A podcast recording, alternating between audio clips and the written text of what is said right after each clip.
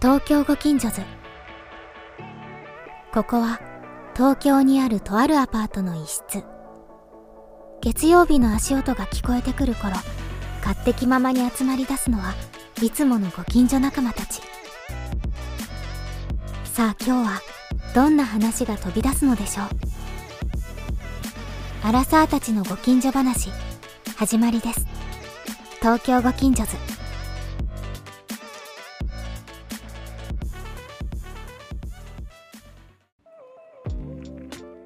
テレ東のテレ東。ドラマビズっていうはいはい、はい、ドラマシリーズ知ってます？あの深夜にやってるやつ。深夜えっ、とね10時からやっていた。で2018年から2020年までやってたんですよ。月曜日に10時。であのあれ？ビジネス系のあそうそうそうそう。ドラマビズはいはいはい。のビジネスのビズだから、なんか仕事系をテーマにしたドラマなんですね、そういうのあんだ。やってた、ね、これがそう。もうなくなっちゃったんだ。でもう終わっちゃった。で UNEXT でうん見たんですよ、はい。えーここ半年ぐらいで、はい。えでえっと何個かあって、ーうん。僕が見たやつがハラスメントゲーム。誰が出てるんですか？ハラスメントゲームは唐沢俊明、おおおお。で、えっと、もう一個が、えー行列の女神ラーメン西遊記これ鈴木京香。おああー俺それ聞いたことあるわ。知ってる。面白いそれ知ってる知ってる知ってる知ってる。でハラスメントゲームは、まあ、この言葉の通り会社のそのコンプライアンス部の話なんですで会社で起こるいろんなハラスメントに向かうって話なんだけど、怖いですね。面白いのが、うん。そのドラマビズなので結構やっぱり世情を反映してるのね、はい。だから一筋縄ではいかない感じなんですよはいはいはい。なんか一見すごいハラスメントなんだけどでも本当にそうなのかみたいなところを結構考えさせられるような、まあ日本企業に結構あるようなね、そうそうそう。分かりやすい感じではなくてまあそういう感じなんですよ。でラーメン西遊記はそのなんかラーメンを女で一つでこうラーメン店をヒットさせた。あそれは知ってるわ。あ知ってる？うん。なんか結構話題になってた。話題になってた。ねそうそうそうそう、でなんかラーメンコンサルタントとしていろんなラーメン屋をこう立て直していくみたいな話ではあるんですけどはい。それで、ね、一番最後に見たやつが「えっと、春総合商社の女」っおおいう中谷美紀のいいじゃん。やつなんですよ。中谷美紀さん好きですね、あなた。そう？なんかよくそういう話してるよね。中谷美紀の話あったっけ？鈴木京香、中谷美紀。あまあこの世代の女子好きだよね好きだよね。あそうだね。鈴木京香大好きです でこの「春総合奏者の女」っていうドラマなんですけど、はい。ちょっとこの絵について話したくて。で一応あのあらすじ読みますねあらすじ短いやつ。ありがとうございます。あ大丈夫ですけど。事なかれ主義で古い体質の総合商社に起きるさまざまな問題を貝原春が痛快に解決。総合商社って事流れ主義なんですか？痛快に解決。古い体制のね。ヘッドハンティングにより精鋭揃いの経営企画部の部長補佐に異例の抜擢をされた春。その前に現れた上司はなんと元夫だった。あら。あら。春は保守的で問題だらけの会社を生まれ変わらせることができるのかというドラマなんですけど面白そうですね。泣いたんですよ僕。な泣いあの最終回の予告だけでまず泣いて。泣く要素あで最終回でめっちゃ泣いたんですよ。泣く要素ないよ。泣く要素あります？いやもともとこれね泣く要素全くないなって思って見てて、だよねでドラマビズだから結構本当にその、紹介してくれるのよ。商社の仕事とか、はで商社だからいろんな事業とやってるじゃん。だから映画事業もあるしフード事業もあるし、うんなんかイベント事業もあるあーなるほどね。しみたいなって感じでいろいろこうやっていくわけですよ、はい。でどんどん盛り上がっていくんだけどこの経営企画部自体がさっき書いてあった通り割と古い体質なわけですね。うん。でそこにこの春が、まあ、ヘッドハンティングされるんだけどめちゃめちゃやっぱりこうなんていうのパワフルというかうん。あのちょっとつ盲信はいはいはい。なところがあるわけですよ。うんうん。でそこでいろいろこう変えていくんだけどあのすごいいいのがですねこの経営企画部の人たちがはい。めっちゃあんまりあの血が通ってないわけですよみんな。あえっと、ドライに仕事してすっごいドライなの、はい。なんかあの儲かればいいみたいな感じとか、い別にお互い仲良くなかったりとか、うん。結構イライラしてたりとか、はい。まあ、みんな男ばっかなんだけど、ではい。ただその中で、えっと白洲仁演じる3年目ぐらいの男の子がいるんだけどだ何？白洲白洲白洲っていう仁俳優。えちょいちょい出てるよ。え顔見ればわかるかな？もうこうあわかんどうだろうね。っていうすごいはいはいいるんですよ、うん。で3年目ぐらいの男の子で,、うん。で彼は結構やっぱりその夢を持って商社に入ったんだけど、うん。うん。その経営企画部のそういう風潮に流されてしまって、はい。ちょっとつまんないなと思っているわけですよ。なんだけどその貝原春のその痛快なねうん。仕事のやり方にすごくこう感化されてはい。一緒に働かせてくださいみたいな感じで。いいじゃないの。でまあそれはいいいいんですよ。でいいのがこう エピソード8話ぐらいしかないんだけど、はい。その毎エピソード、うん。結構そのなんていうのドライになった人たちが、はい。結構あの情熱を燃やしてくるわけね。一人一人。再燃するんだね。一人一人、はい。再燃するんだと思う。なるほどね。そう。で再燃していくわけです、うん。でこう雰囲気が変わってきてでただその中でもやっぱりこの春のやり方をあんまり認めない人がいたりするわけ、おじさんが。うん。はいはいはいっていうのがいるんだけどそのその人のなんかちょっと仲間だったみたいな人が春サイドになっていくというかはい。結構こうチームワークでうん。やろうぜみたいはい。な感じになっていくわけです。はい。であの でも最後のなんていうの7話かな、はい。最初話の1個手前でまずもう泣きそうになったんだけど。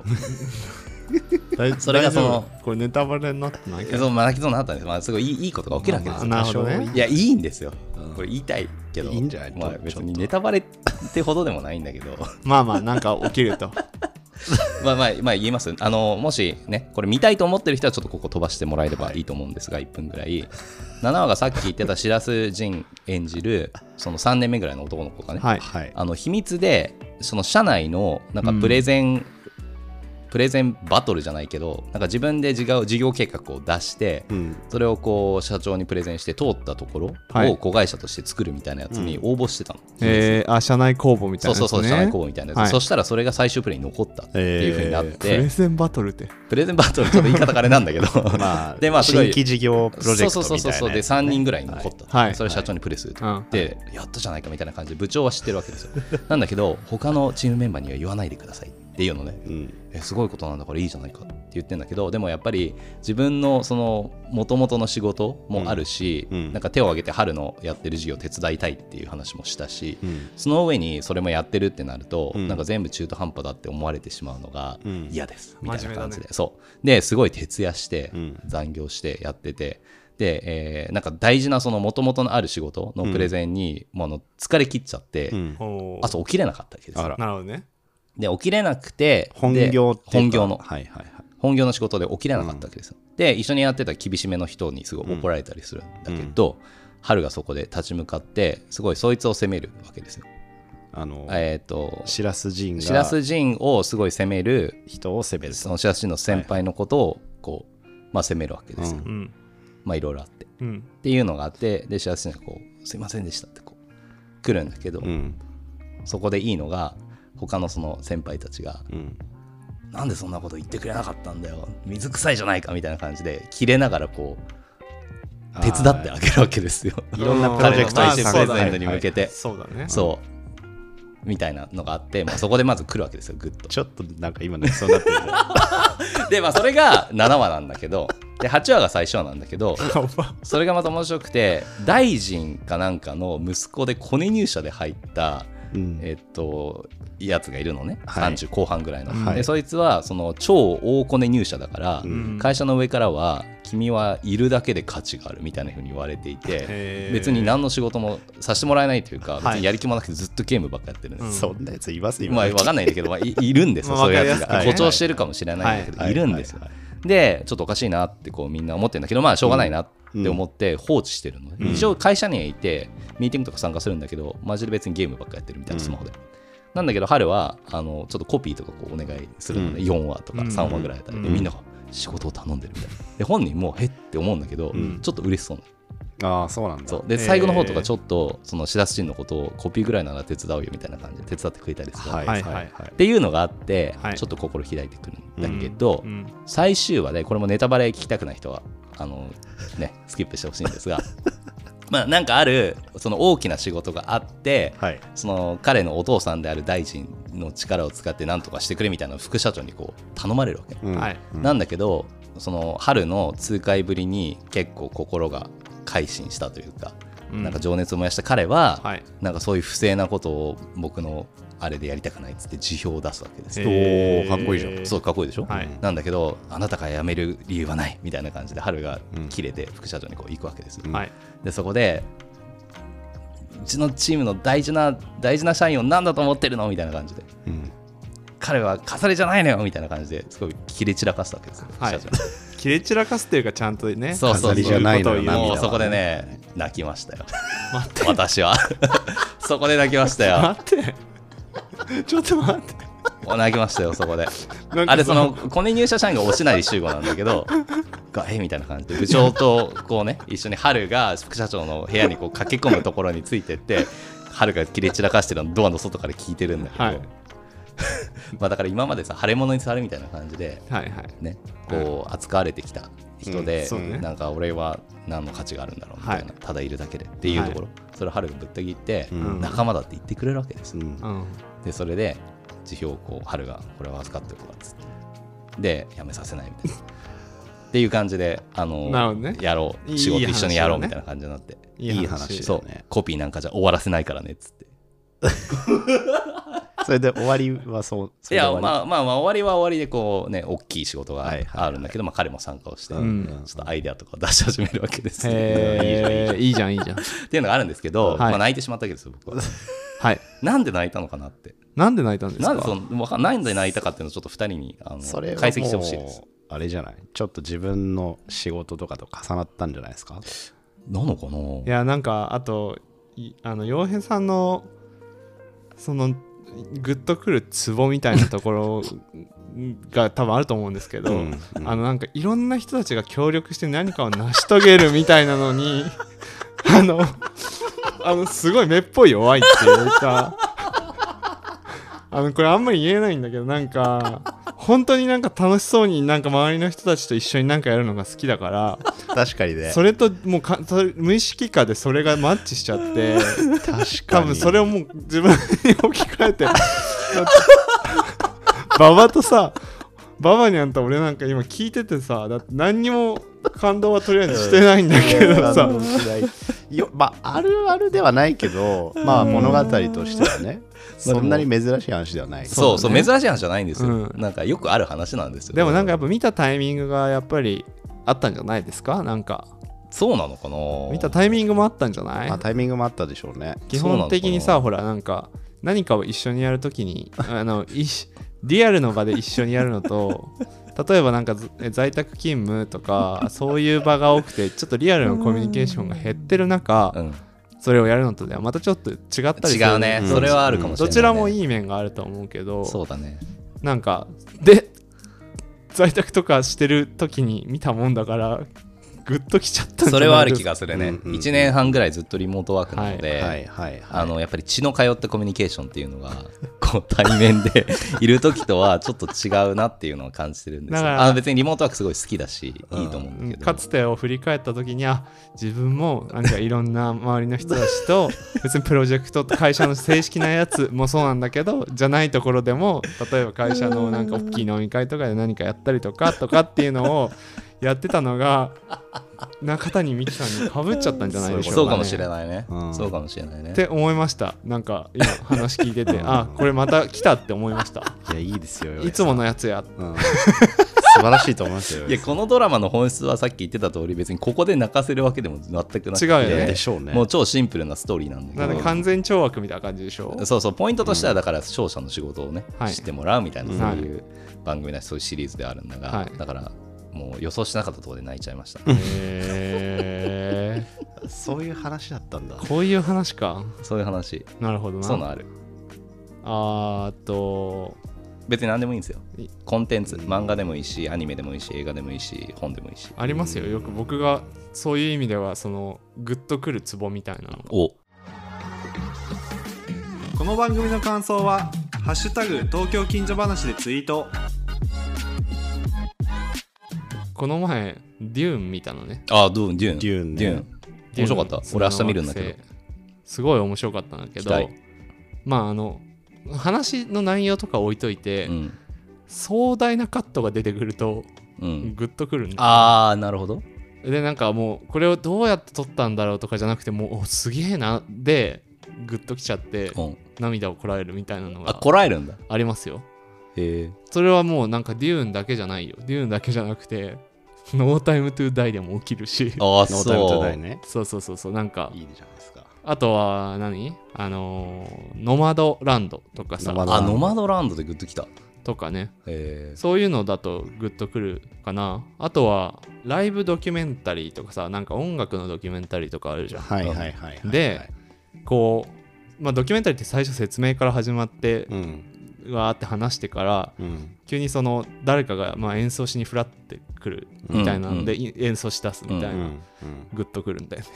泣きそうになる。え例えばなんか例えばうん。映画で言うと、うん。えっとメイキング・オブ・モータウンとか、メイキング・オフ・モータウン。モータウンっていうレーベルの、えっと、ドキュメンタリーとか、うん。あとは、これも話題になってたけど、えっと、デイビッド・バーンのアメリカン・ユートピアとか、えっと、この前やってた、これは、えっと、ルーツのクエストラブって人が監督やってると思うんだけど、えっと、サマー・オブ・ソウル。あるいは革命がテレビ放映されなかった時っていう映画で、うん。これは、えっと、ウッドストッそク気の同じ年に、えっと、ニューヨークのハーレムで、うんえっと、ソウルとか R&B とか、うんブラックミュージックのフェスティバルがあったのがはい今までずっと公開されなかったものを、うん。えっと、映像化したものなのね、うんもうなんかすごい資料としてそもそも貴重で。なんか最初の方に、まあ、またここで出てくるんですけどスティービー・ワンダーの若かりし頃が出てきて。歌ったりしてるのね実際の映像。実際の映像で、ねリアルな映像。でそれをだから50年間ぐらいずっと地下室に眠ってたのを蔵出ししたみたいなやつなんだけどが演奏が始まった瞬間にグッて泣きそうにい。全部泣きそうになってるけど、泣いたやつは？泣いたやつっていうのはねそんなないね そういう意味でははいあるでしょ。楽はねあんまないですよねもうねあそういや思わず涙がこぼれてしまうぐらいあ、それそれそれ。あ、まあでも俺もそれよ。なんか、ワンは泣くっていうよりか、思わず涙がこぼれるみたいな。へなんかえ。ね思わず涙がこぼれるかえでもそのさ壮大なものとそのライブドキュメンタリーみたいなものっていうのは、それぞれなぜグッとくるんですか？壮大なものはもうなんだろう。スケールにやられてるんだと思うんだよね。ああこんな景色見たことないし。はえーっとあこういうところでこういう風になんか撮り方とか全然知らないけどうんそのスケールの大きさにただただ圧あ倒されててグッとくる。なんかまあいい景色見たらさ感感動するのと同じで映画でもそれが起きるっていう。似たようなその感動が押し寄せて涙をこらえるって感じ？っていう感じかもしれないね。へー。かも。そうなんだ。でもそうね。そうだと思うよ。うわすごってなるっていう。ああなるほどね。なるほどね。分かる気もする。なんかあの映画だとさ音楽もついてくるじゃん。はい。あれに俺やられるわ、あこの話結構前したと思うんだけど飛行機の中でスパイダーマンを見てて多分新しいやつの2だったかな。はい、で大体オープニングってあのマンハッタンの上をさ、はい。自由に飛び回ってるじゃん、うん。なぜかあれで泣いた俺。あのオープニングで。え ちょっと待ってなんかまたさ ベクトルが違うの差し込んでこないで。いや壮大壮大の？マンハッタンの雄大な景色を飛んでてアメイジングスパイダーマンアメイジングスパイダーマンだった。かはい2だったかな。であの音楽流れるじゃん。うんあのヒロイッまあクな音楽は。本当に好きな映画とかだったらそうかもしれないね。でまあ飛行機のさなんか気圧の変化でちょっと 精神がおかしくなるみたいなのあるじゃん。また言ってんのそれもあるかもしれないんだけどあそこでめっちゃ泣いた情緒が情緒が不安定になるみたいな話。えー。えライブドキュメンタリーは？そっちはもうだって音楽が、すあのー始まるみたいなワクワク感ってさあなんかもう何も何者にも変え難いじゃない。なるほどねなんかわかんないけど洋平さんで言ったらミュージカルが始まる前とかワクワクしない？で始まった瞬間とかさわーってならない？まあそうね。飛び跳ねるように喜ばんだりしない？そんなでもないけど俺。なんかあるんだよねそういう感じの。うーん。ガチで泣いたで言うとそういう方が、なるほどね。うんなるほどねウレションみたいな感じね。あまあなんか嬉しそうに近い。例えばなんだろう。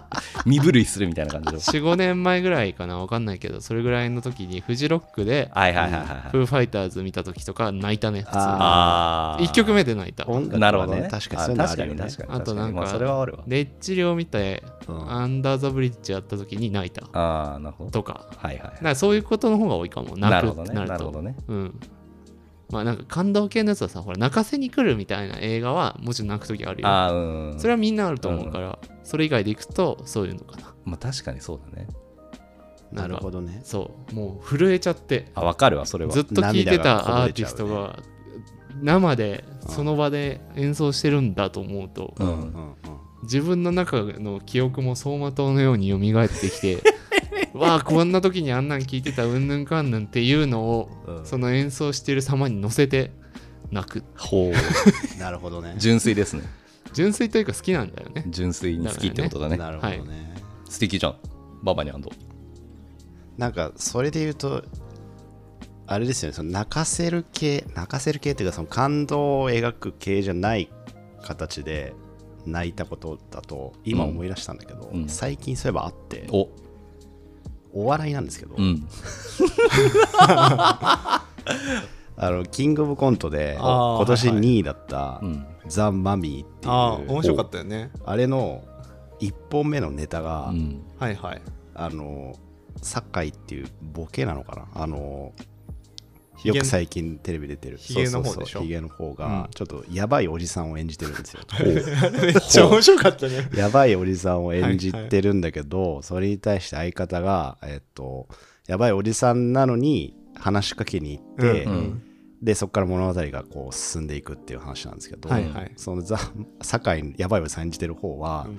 やばいおじさんなのに話しかけてくれたことに対して人間へのからの愛を最近全然感じてなかったのに こんな自分に話しかけてくれたことに対して 愛をあのも感じたからすごいなんはいはかどんどん改心じゃないけどあのやばいおじさんだけどまともな行動をなんかしていくみたいな感じなんですよ。それお笑いなんだよお笑いなの。すごくそんでな壮大なお1笑い回目は俺爆笑したんですけどうんめちゃくちゃ面白い。テレビでね本当にめっちゃ面白い、えー見で最近 YouTube でうん。上がったんですよ。あの公式でザ・マミが上げて、俺それをなんか夜見てうん、ちょっと泣いちゃいました。深夜2時ぐらいに。へー。え泣きながら笑いながら泣いた感じ？あのね、ちょっと酒入ってて、うん。ちょっとで結構酒入ってて、うん。なんか YouTube 見ながら寝ようと思って、うん。ちょっとノスタルジックな気持ちになってて、あ、あの子コント上がってると思って見たら、なんか、あの物語の筋的には若干感動するから、いやあーそうだよね。ちょっと感動するんだよ。めっちゃ面白いんだよね。めっちゃ面白いんだけどっちゃ面白い。確かにこういうのって本当にありそうだなってそう思うそうそう。面白そうめちゃくちゃ面白かった。面僕白そう。あの1位の空気階段のコントもめっちゃ面白かったんですけど、個人的にはそっちの方が好きでした。へえ面白そう。いいねそういうザ・マミー見て死ぬほど笑ったもん。あそう。でリアルにライブリアルタイムで見てたんだけど、そうそう。面白いのよ。あのねもう声上げて笑っちゃった普通に、マジで一人で 部屋の中で。大爆笑。よっぽど面白いな。よっぽど面白かった後でし見ましょこういうのあるよねうん。ってなるやつ、いいじゃん。公式で上がってるので皆さん見てください。リンクもね貼れたら貼りましょうね、泣けるお笑いってさ聞いたことないけど珍しいあんま確かにね、のね。確かにないですね。泣けるお笑いっていうか泣きに行ったよねお前が。いや、そう、泣きに行ってる。あー。それはねババニャンが多分そのマイナーってこと？まあでも、基本お笑いって笑かすものじゃないですか。そうだよね。から基本そうだよね。多分芸人からしたら泣かれるのはあんまりよろしくないと思うんですけど、で、コメントでも泣いちゃったってコメント結構あるそうそうそうそうそう。それで言うと僕もお笑い関連で泣いたのあったわ最近。マジかよ。これはババニャンも見てると思うんだけど、水曜日のダウンタウンのさ、はいはいはい。おぼんこぼん。あれね。おぼんこぼんね。おぼんこぼんのえっと仲が悪い説みたいななんかシリーズ化になってるんですけど、うん。おぼんこぼんっていう浅草かなの漫才コンビがもうめちゃくちゃベテラン。ベテランっていうかレジェンド中のレジェンドみたいな感じなんだけど、うん。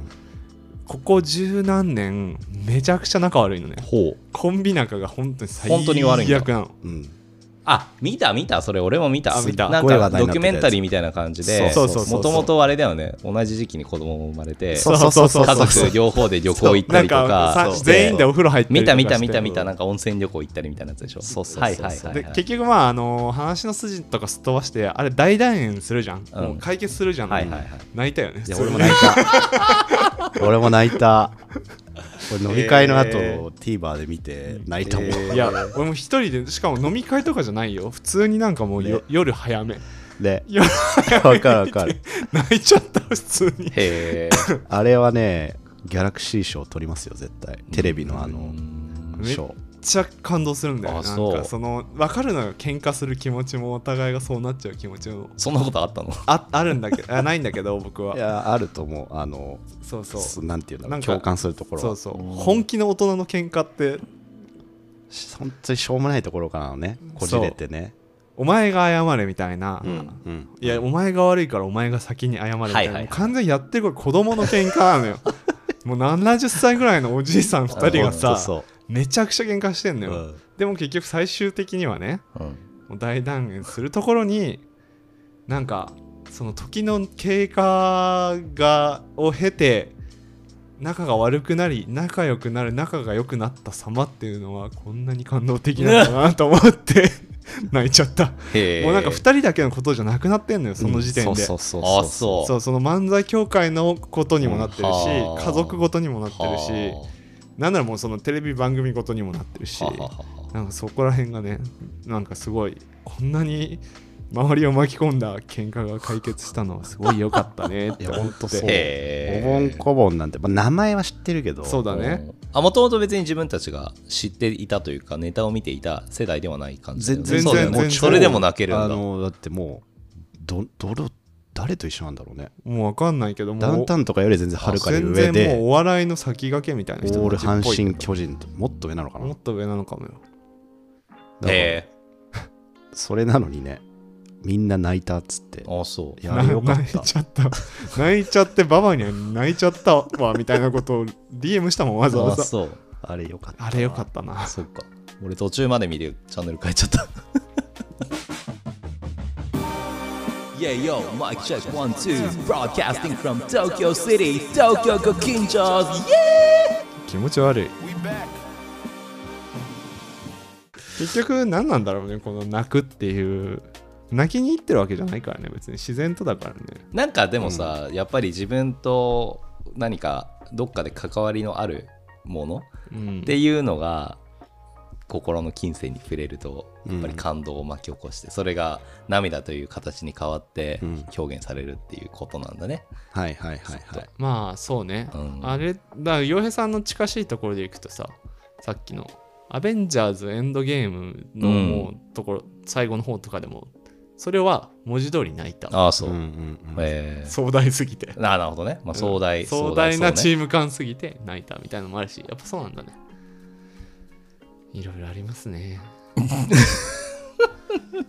いろんな泣きが世の中にはあります、でもいいことだよね。いい泣きだからねいい心を動かされてるっていうことを。ポジティブさ泣きだから基本的に証明じゃん。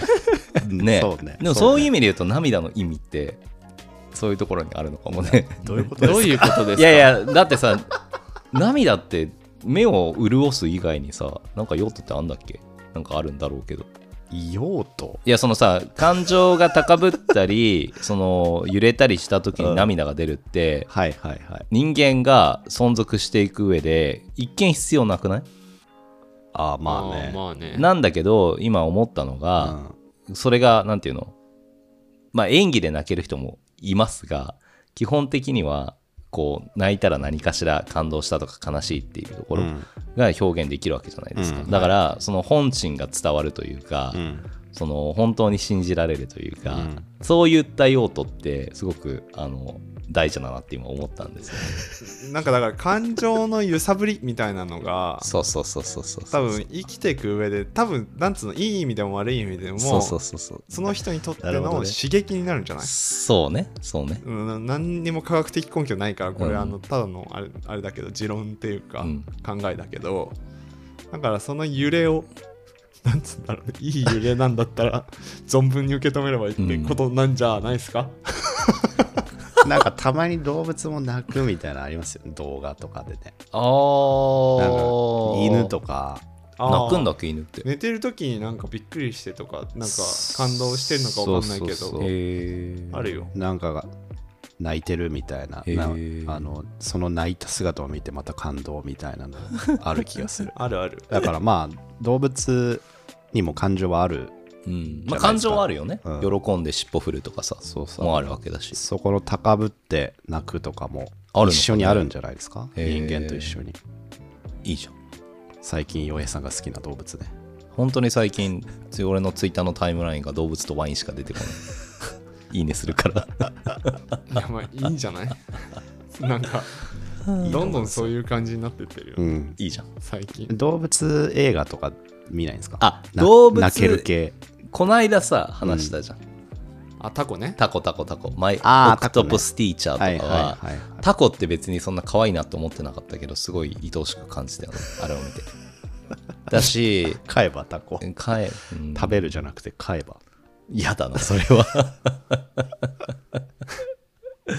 そうね動物映画は多分泣きますね。今見たら余計に。ライオンキングとか見ても泣いちゃうんじゃないの？ライオンキングは泣かないな。あそうなんだ。あでも多分見てなくて見たいなと思ってるんだけど多分泣くのがあれだよ。新しいさハリソン・フォードだっけ？ハチあああまあ泣くでしょうね。泣くだろうね。ああなたは泣くでしょちょうね。っととってやる今。多分泣くでしょうね。俺も泣くと思いますあそう。いいや絶対泣くでしょ。みんな泣くと思うよ。そうだよね。基本的には。オリジナルもなんか泣いた気がする。すごい昔だけど、うんうん。30歳ぐらいのおじさん3人で集まって映画見て泣いてたらもう八。そんなの見る。みんなで見ようよ外から見たら地獄ですよ。ハチ見ようよ。地獄の光景だよね。もう絶対なんか地獄だよね。見ようぜじゃあハチ。でもなんかその本当人たちはめちゃくちゃあったかい空気に包まれていいじゃん。確かにね いいじゃん。周りから見たらもう地獄だよ本当。周りから見られなければいいんだまあ見られない。ひっそりね。そうそうそういうのはやりましょうね。そうギルティープレジャーみたいな感じだよね。泣きを爆食みたいなやつと一緒にすんの。でもそうね不意に泣けてしまったコンテンツが何かあればあなたも「ハッシュタグ東京近所話」かお便りで教えてください。ぜひ教えてくだ急さいに FM 感が出るんだよな。そうすぐ FM 感出すからさ。私たちの話を聞いて参加したくなった人は「ハッシュタグ東京近所話」でツイートしてください。待ってます。夜ですね。もう夜だね。ヨルダンヨルダンラマダン。ラマダンラマダンだ。ヒゲダン？声ガラガラやん。昨日飲みすぎまして。ああ、そうなんですね。今には飲みすぎること多いよね。多いですニャンねババね。ニャンババ。よく飲んでますね。ニャンババね。なんかさ好きな言葉ってある？好きな言葉？俺あんだよ。コダックモーメント。何それ？なんか写真撮るときにいいよねっていうモーメント。ええーえ？そっから話広げらんないー、よ。どうやって北京ダック食べたいわ？北京ダック食いたいね。北京ダックね。北京ダック食いたいことあります？今コダックから北京ダックを連想したの。いやまあダック？北京ダックってさ皮しか食べないじゃないですか。基本日本。皮しかね。身もついてくるとこあるよ。日本の大多数はさ日本の大多数っていうか日本で出てくる北京ダックの大多数は皮しか食べないでしょ。日本に占める北京ダックの割合割合何パーセントでしょは？何が？何の話今う割合ね。0.02%ぐらいだろ多分。そうだね。うん。えちょっと待ってな何が100なの？いやわかんないわかんない。自国の会話ですねこれ。すごいねやっぱテーマ決めるって大事だね。うん。でも北京ダックってさう、うんん皮食べるじゃんっていう話してたじゃん、してた、うん。あれどう思う？いやもう俺いまだいまだに理解できないですあの文化は。あれさ味噌が美味しいんだよね。そう。ソースがね。ソースね。あうんそう。味噌か。あでもさそれで言うとさうん。うなぎとかもそうなるじゃんいやうなぎ美味しいだろ。俺うなぎ好きじゃないんだけどあんまり。うなぎ好きじゃないっていうのは何？いやなんかさもう味はあのタレの味じゃん。タレいやいでごまかしてんなふかふかしてんじゃん。で白焼きとかの好きですよ俺。でもさうまみ成分は入ってんじゃないの？うなぎに。うまみ成分また食べ物の話してるよ。入ってるよ。入ってるよ。入ってるよ。だからタレだけ食ってもきっと物寂しいよね。うなぎのうまみうなぎのでもまあそれで言うと北京ダックもそうなるじゃないですか、うん北京ダックすごい好きだけどな北京ダックモーメントトの話ですか？北京ダックモーメントしたいよね。北京ダックモーメンメント。ト北京ダック好きだな。洋平さんとはいいかな。なんかさしようよ北京ダックモーメント。北京ダック食ったよね大江さん。あの食ったね。食ったよね。横浜中華街でしゅんくんとも食ったよね夜深夜の中恵比寿で。そうその話赤坂でその話もよくしてるよね。北京ダック食ったことあるなんか深夜2時ぐらいに食ったよね北京ダック。2人でやばくない？やばい北ね京ダック食いたいし深夜に傭兵と2人で北京ダック。誰が欲しいねんそんなもん。いやあの頃はねポジティブでしたよ。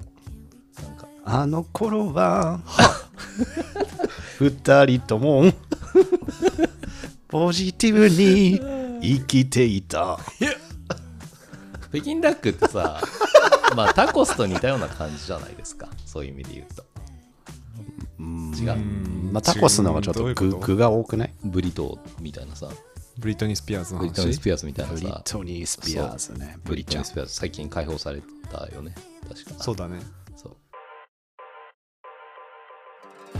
バンバンバンバンバンバンバンバン駆け抜けろ東京ご近所図東京ご近所図企画タイム。それ何なんですか？気持ち悪い。東京ご近所図では企画ものを増やそうという試みをしておりまして。現在ね今日はですね僕、しゅんくんババニャンの3人で新しい企画をやってあ僕は傭兵です。あ いないだろ他に。いやいや まあいるね。い。いるね。いるかもしれない。傭兵です、こんばんは。こんばんは、僕傭兵しゅんくんババニャンの3人で今日は企画ものにチャレンジしてみたいと思います企画は何かというとある言葉を言います、うん。ある言葉について、うん。隣に座っている人が、うん。うん約1分間ん。そのことについて、うん。ノンストップではい。とにかく語り続けると。はい。なるほどね。で1分が経過したら、えーその人がその言葉の最後の文字から始まる言葉を言って、うん。次の人にバトンをつなげていくというゲームです。なかなか面白そうだけど。オリジナル企画。難しそうですね。じゃあなんてくんタイマー。なんて言えばいいのかな？しりとり何が試したいんですか？それで。うんやっぱりトーク力じゃないの。トーク力と知識力。そう。東京ご近所図のこれまでの放送でね鍛えたトーク力と知識力っていうのをここへ来て試してみましょうっていうお話です。急にね即興でね。急にね。即興でね。じゃあ早速やってみましょうか。Yeah! じゃあしりとりのリからで傭兵うん。しゅんうんババニャンの順番あじゃあ俺がリで言いった単語を1分間まくししちゃってるようにゅんが話説明しますはいそうですね。OK です OK 分かった。はい。えー、っとはいいきます。はいスタートです。えー、せーのスタート。え？理解者。理解者というのはですね自分のことをすごく理解してくれる人です。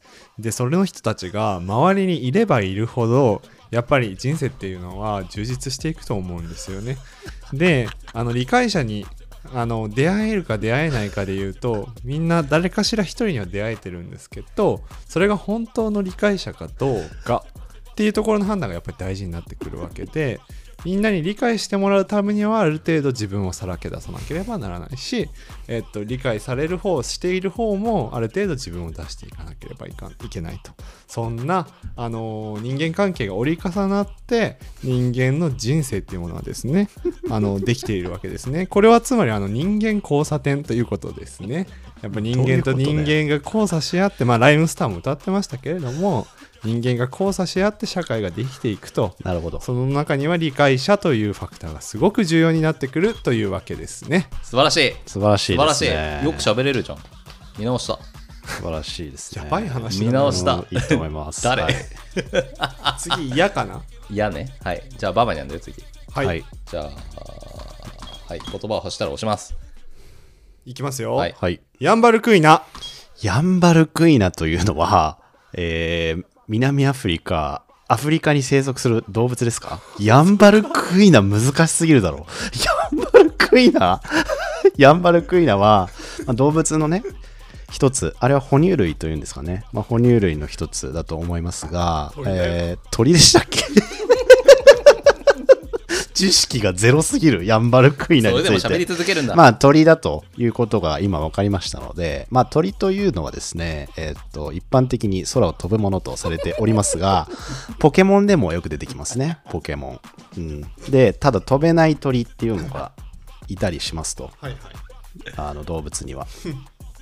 実際にはと飛べない鳥。ちょっと待って、これ地獄だな。やば鳥は空を飛んでいるんですね。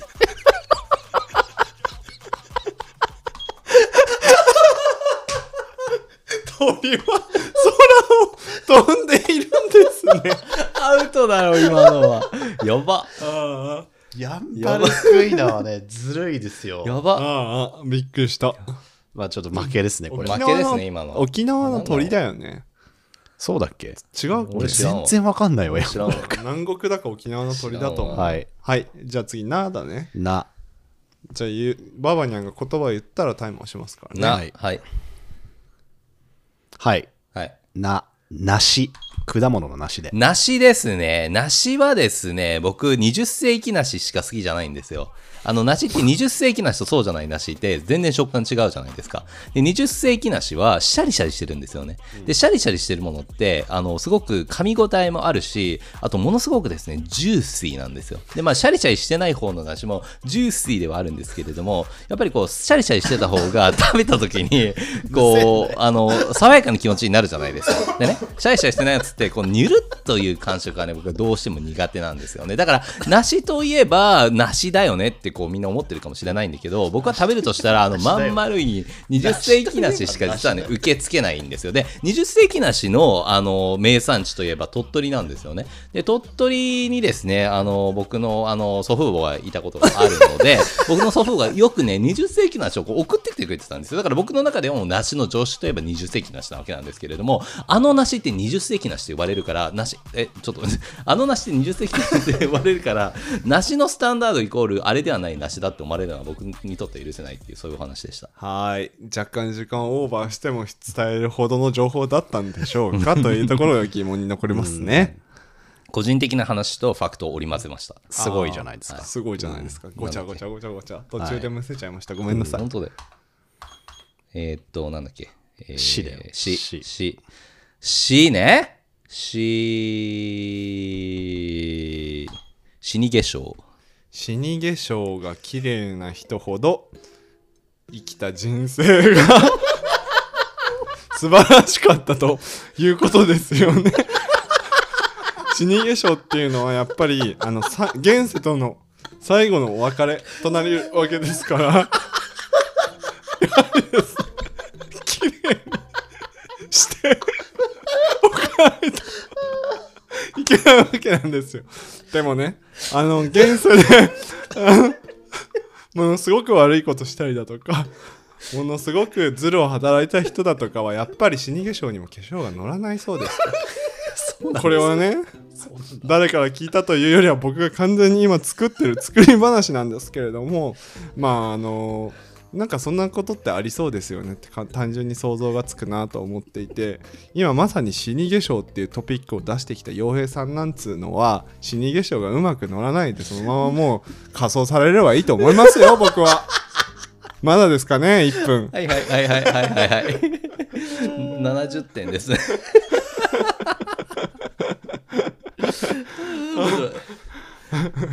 どうぞあー次は「う」ですか？うですね。はい「う」か。ウランバートル。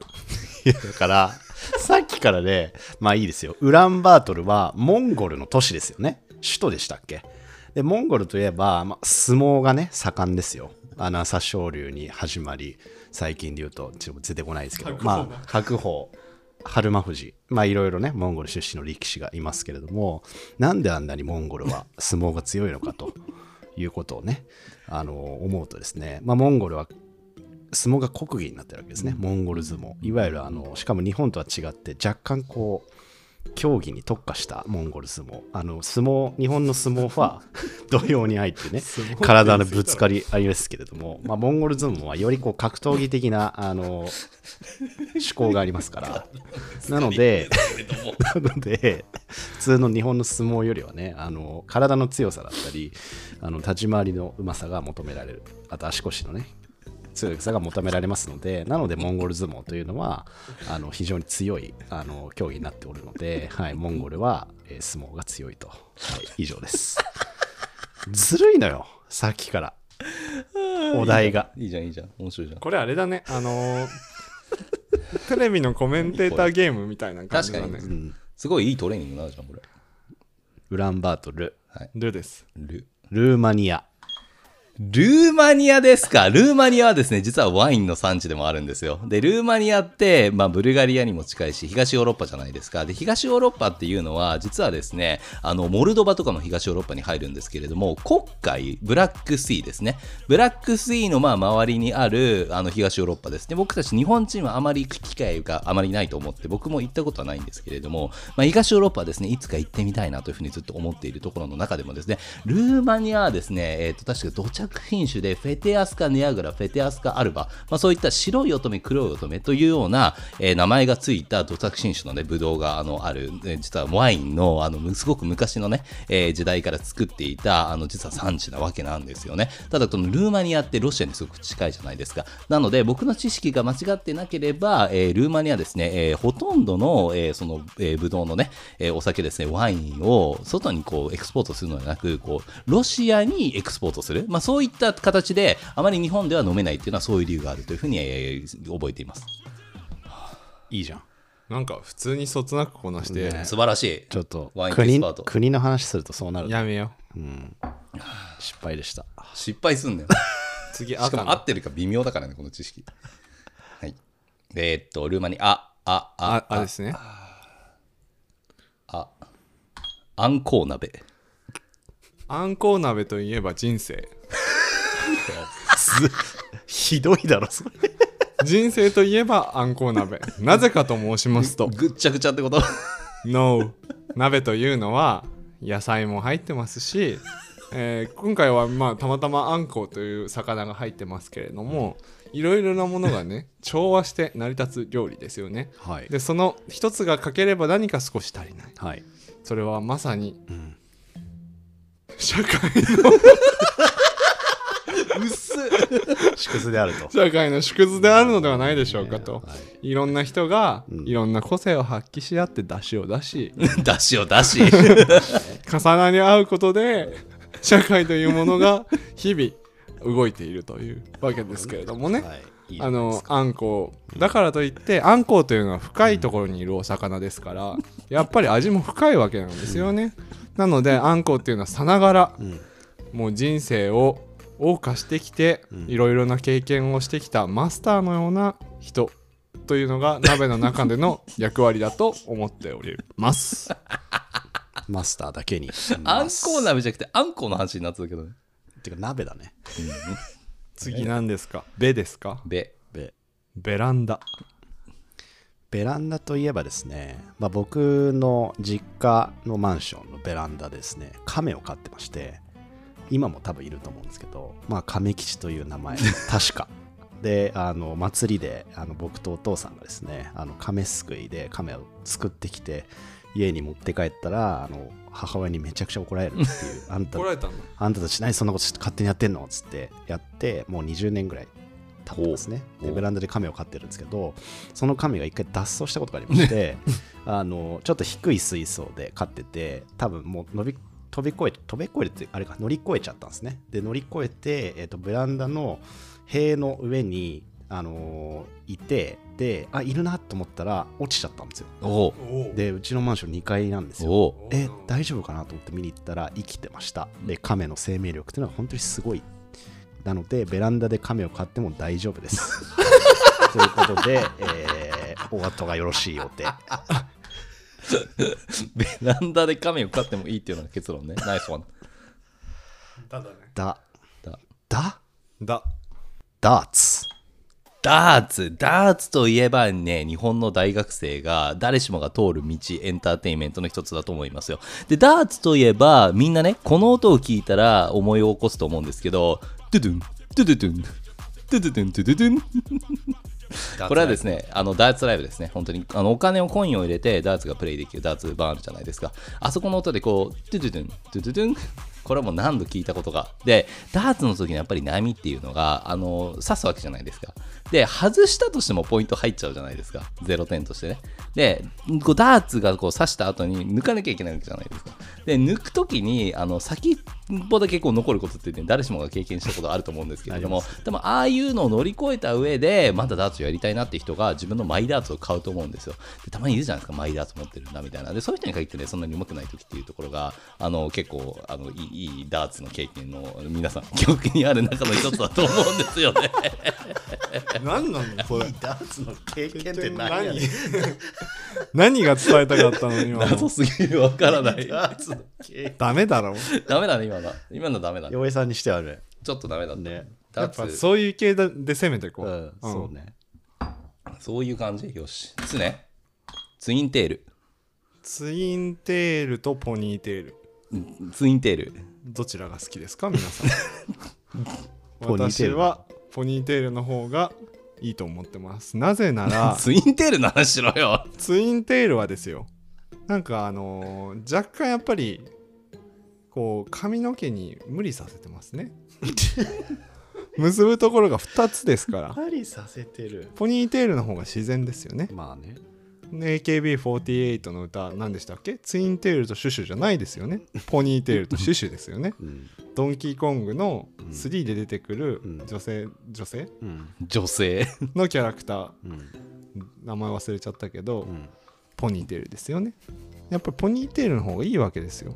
なんでそこにツインテールという議題を放り込んできたのかっていうところで僕は洋平さんのことが甚だ信用ならない。いや「つ」だから。以上しりとりでつだから。ありがとうご「と」じゃざいました。ないから。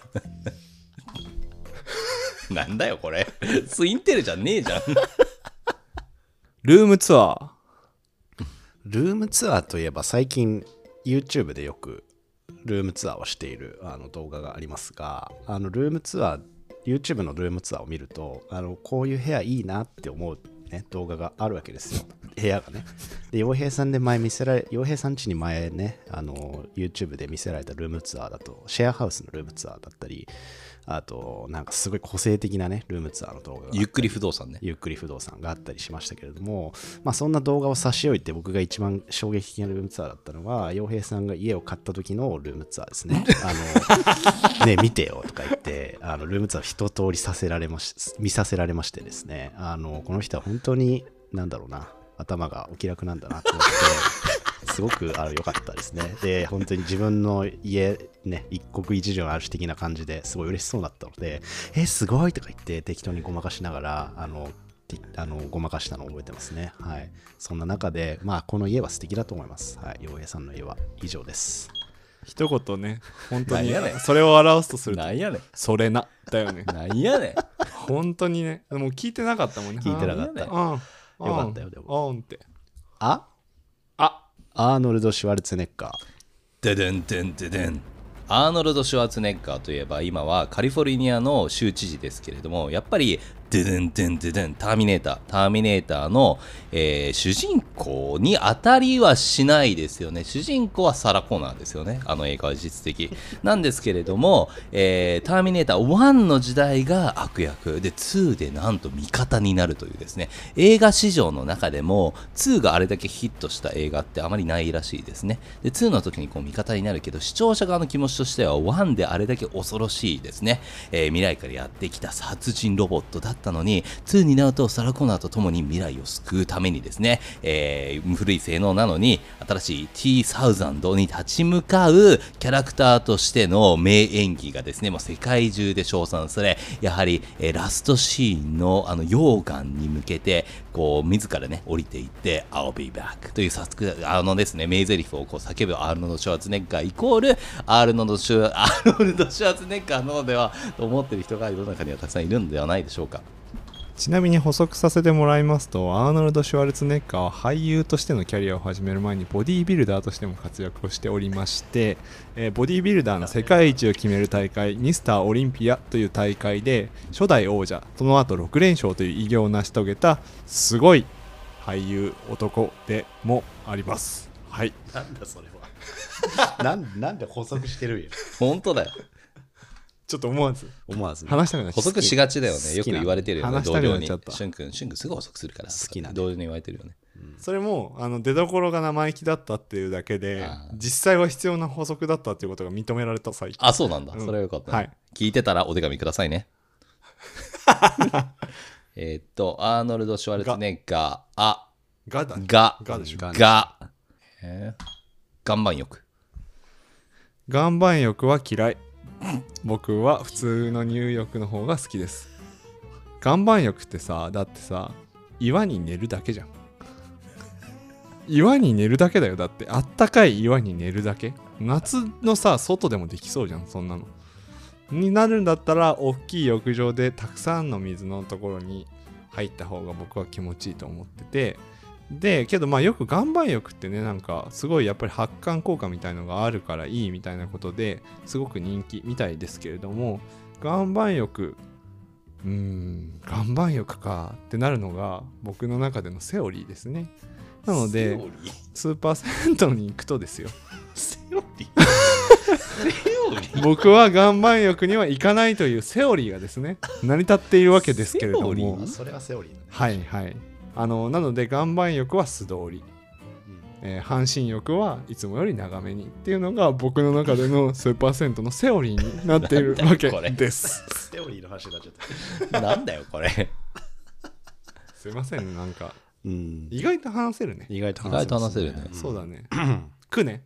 くいきますよ、はいはいクジャクマイクジャクマイ誰？誰クジャクマイとはクジャクマイってクジャクマイとはちょっと本当にわからないんですけどおそらく女性の名前だろうと。なぜそういう推理をしたかっていうとマイっていうのは、まあ、女性いわゆる日本の女性の名前とされていますと。マイねクジャクマイ。マイってどう書くんでしょうね。踊りの種類の可能性はない？クジャクマイ？そう。あ米の可能性もある。な クジャクマイ。ありそう。日本の女性の名前お米の種類あと舞踊りの種類の可能性もあるとそう思うとクジャク舞っていう知らない単語を言われてもこれだけあの推理ができる で舞っていう想像からに踊りの舞なのか、えー、と名前の舞なのかどっちもできるっていうのは日本語の美しさではありますよね。うん、だからすごい日本語っていい言葉だなと思っておりますと。はい、で、クジャクマイというのは誰なんでしょうか？それとも米なんでしょうか？踊りなんでしょうか？えークジャクマイというのは、はい。遊戯王に出てくるキャラクターの名前でしてハーピー三姉妹を使うハーピー三姉妹ありましたね。使うキャラクターですね、俺遊戯王ちょっと全然もう城之内ぐらいしか分かんないえですね。ーあの鳥人間みたいなハーピーっていううんモンスターがいるんですけども、はいはいそれを駆使して城之内に確か立ちはだかるのがクジャクマイですなるほど。すいません、僕のコンテンツの知識のなさが露呈していましたけれども、以上です。じゃあラストいいやつお願いするよじゃあ、洋平さんがちょっと語れそうな話しましょうか。うんで終わろううんで終わろうあん？あ、じゃあいいよ。はい。OK イタリアン。イタリアンなんてもう1分じゃ語りきれないですよ、本当に。イタリアンっていう意味では、まあ、ご飯のイタリアンもあるけど、イタリアの何かを指し示すっていうこともありますよね。なので、まあ、そういう意味で言うと、まあ、一番語りたいものってなんだろうな。やっぱりイタリアンイコールまあご飯だと思います。日本で炒飯なんて呼ばれていた時もあるかと思うんですけれども、やっぱりね、イタリアンっていうところは、実はあの BBC のですね、とある調査によると、あの一般的な食事として最も健康的に食べている人たちっていうのが、イタリア人がですね、実は2位なんですよ。これなぜかっていうと、素材をそのまま食べているっていうところと、一般的な食事っていうところで、実はイタリアってコンビニが存在じゃないんですよ。知ってました？これ。なので、えー極限的にですね、実は保存料だったりをあまり使わない食事を普段からやってるっていうのがイタリアン。で、イタリアンっていうと、イタリア人のことも指すわけじゃないですか。だから、イタリア人がイタリアンを食べる。イタリアンがイタリアンを食べ、健康的にこう生活をしているっていうのがですね、まあ、イタリアの素晴らしいところです。ちなみに1位はですね、これどっかしますアイスランドなんですよ。なぜアイスランドが1位かというと、あそこは生魚を主食として食べてるので、生魚ね、主食としての生魚は栄養価がものすごく高いんですね。だ最後どうしたんですか？かっこよく締めさせようと思ったのにイタリアにしたのに。息継ぎができなくてちょっとあの喋れませんでした。Yes! はい。いかがでしたでしょうか？聞くに耐えましたでしょうか？東京ご近所で。企画タイム何？洋平さんがちょっとね、お酒が入ってるようで。そうなんかちょっとさっきからテンションがおかしい。おかしいですよね。企画タイムどうでしたでしょうか？織田裕二のモノマネしてよ。うん。ドー なんかやっぱり喋りたくなくなるよね、うん。こういうことやられるとね。あのということでね、はい。これを機に嫌いにならないでいただけると。はい。なんかやってほしい企画があればどんどんツイートでもいいですしお手紙でもくださればちゃもう着実に。はい。着実にに確実に全て隅から隅までやります。こなしていきたいと思います。はい。よろしくお願いいたします。よろしくお願いします。さようなら。さようなら。